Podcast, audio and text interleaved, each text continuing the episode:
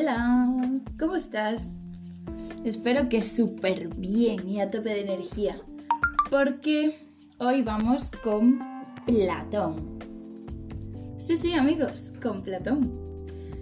Vale, ¿qué pasa cuando llegamos a Platón? Bueno, después de haber dado todos los presocráticos y Sócrates y los sofistas, dice, coño, esto es demasiado. Tal vez todos tengan parte de razón. Yo entiendo a todos ellos, yo creo que todos tienen razón. Entonces empieza a coger concepciones de diferentes em, autores y las iremos viendo a lo largo de, de sus teorías, os voy a avisar. Vale. Vamos a empezar por la metafísica de Platón. ¿El qué hace? Él no es capaz de dar una explicación del mundo solo con este mundo, sino que él pues crea una realidad dividida en dos mundos, dos mundos totalmente paralelos. ¿Sí? Por una parte tenemos el mundo de las ideas y por otra el mundo terrenal, que es en el que estamos nosotros, el mundo sensible. Vale, considera que los dos mundos son eternos. Es decir, existieron siempre y siempre van a existir. En medio de los dos mundos está el demiurgo. Es decir, como un...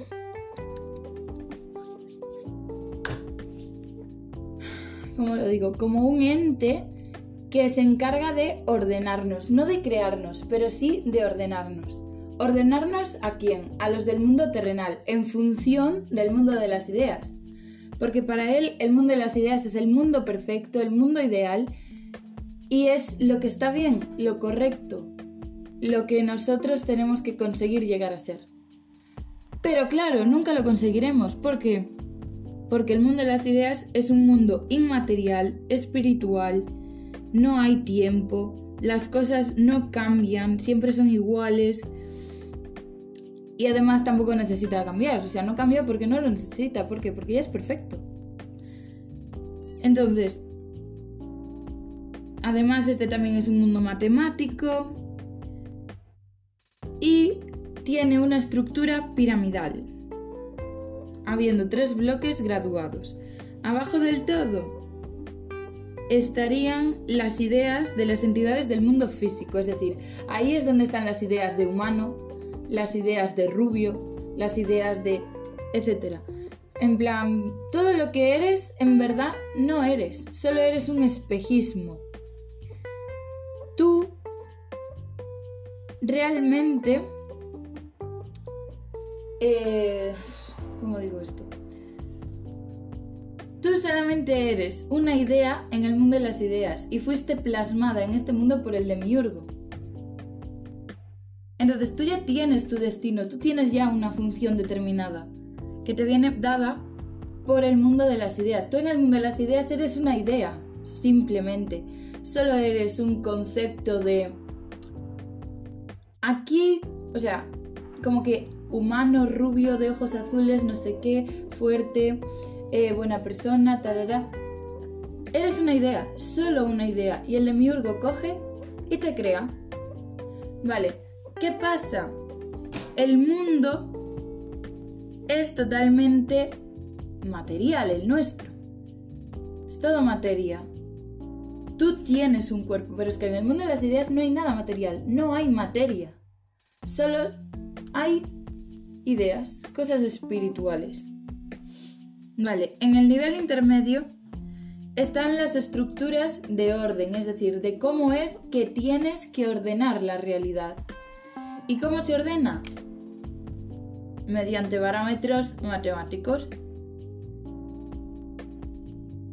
Y es lo que utiliza el demiurgo para poder ordenar la realidad. Vale, y en la cima del, de la pirámide tenemos los valores de los valores éticos, los principios éticos de justicia, de bondad, de todas estas cosas. Y es lo que armoniza todo lo otro. Además defiende que entonces algo no puede ser bonito o hermoso si no es bueno. La bondad interior te hace más bonito por fuera. Es decir, cuanto más bueno eres, más, más bonito vas a ser por fuera. Y... Mm,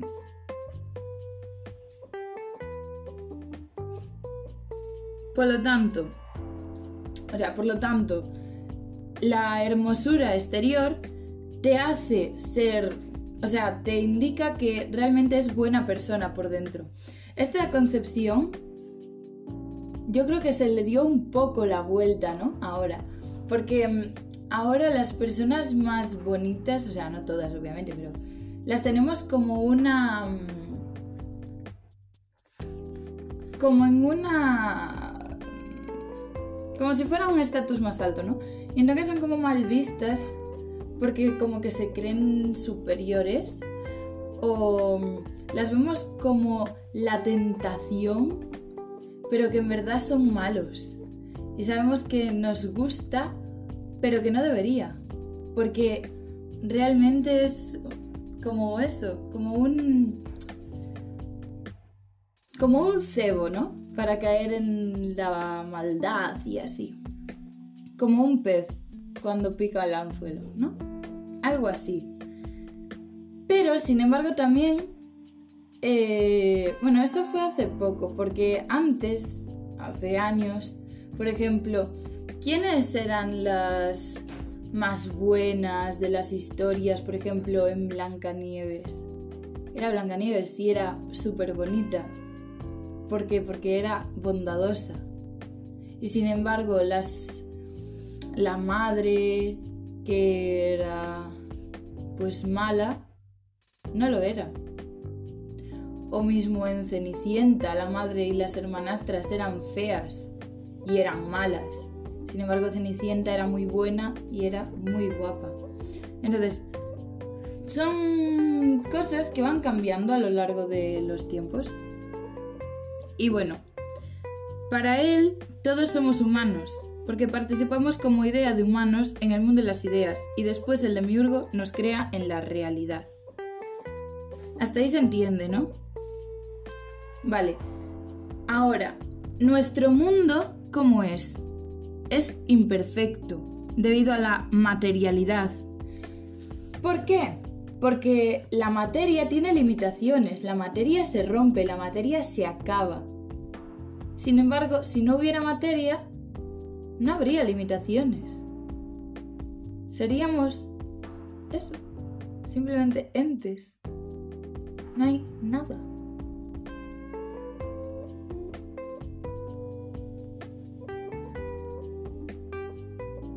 Todo es trascendental.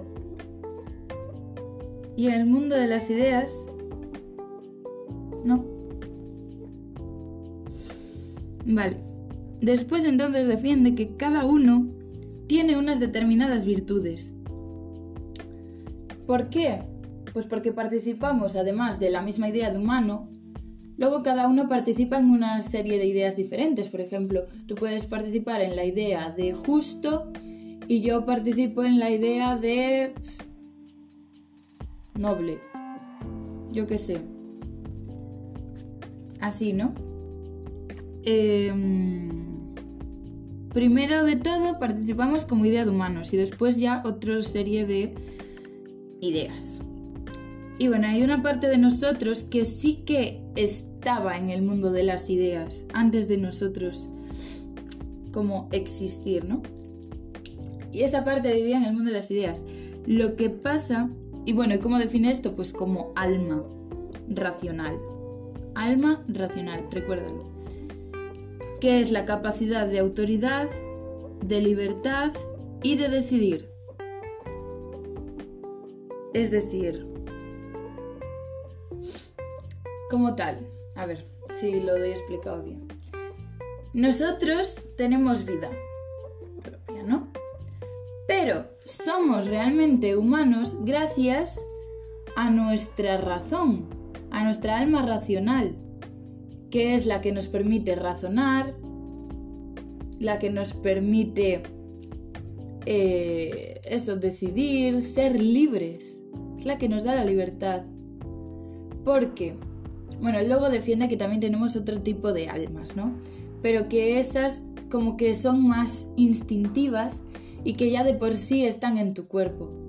Pero el alma racional no, él considera que el alma racional es del mundo de las ideas. Lo que pasa es que por una cosa u otra acabó en un soma sema, que define como cárcel o tumba.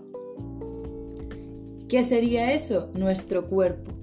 Vale, él defiende que ese alma acaba en, en el soma sema por dos cosas. Tiene dos teorías diferentes. Una, que se sintió atraída tu alma por la materialidad del, del mundo físico y se acercó demasiado hasta quedar atrapado en un soma sema o porque eh, el alma cae porque necesita purificarse, es decir, como un proceso de martirio.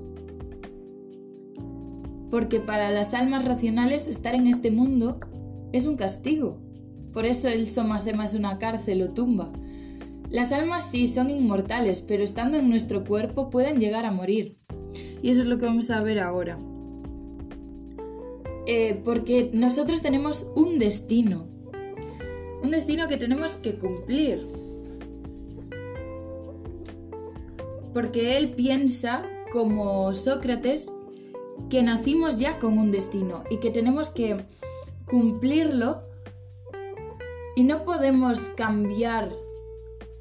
O sea, no nacemos para convertirnos en algo, ya nacemos con ese algo. No podemos ser lo que no somos. Entonces, él cree que cada uno de nosotros tiene un, una función, ¿no? Y según cumplas tu destino o no, tu alma vuelve al mundo de las ideas o no. Vale. Em, mejor esto lo voy a decir después. Y ahora voy con esto. No. No sé cómo decirlo.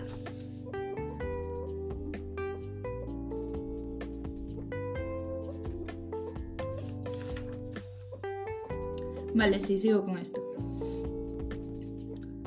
Em, entonces, ¿cuándo lo cumplimos y cuándo no el destino? Vale, según Platón, al morir hay como un juicio en el que se juzga si cumplimos el destino o no.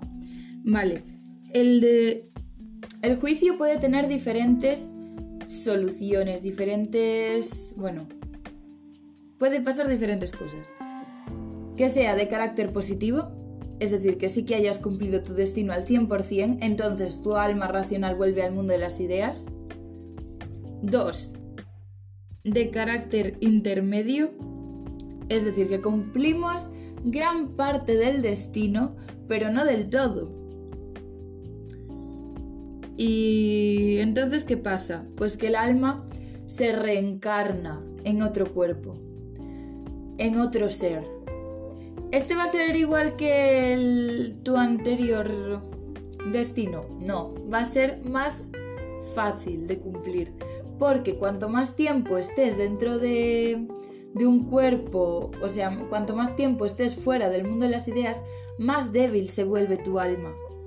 Entonces, tienes que tener un destino inferior hasta que llegues a la casta más baja y ahí es cuando ya tu alma muere si ya no eres capaz ni de cumplir tu último destino. Y entonces ese sería el carácter negativo y es cuando ya no fuiste capaz de cumplir tu destino, entonces ya mueres y tu alma desaparece para siempre. Eh, y eso, lo que os decía, cada vez que haya una reencarnación, el telos o destino va a ser menos noble. Pues es como ya una segunda oportunidad. Y eso. Y ya estaría. ¿Lo entendisteis hasta aquí? Bueno, pues hemos ya dado ya la metafísica, es decir, cómo cree que es el universo, que está dividido en los dos mundos, y la escatología, es decir, qué pasa cuando morimos. Vale, la siguiente que viene es la teoría del hombre, antropología, ética y lo del carro al lado. Y después ya lo de la teoría política. Entonces, eh, yo creo que lo voy a dejar ya aquí para que no se hagan muy largos y pesados los episodios. Así que nos vemos, eh, bueno, me oyes en el siguiente. Besos.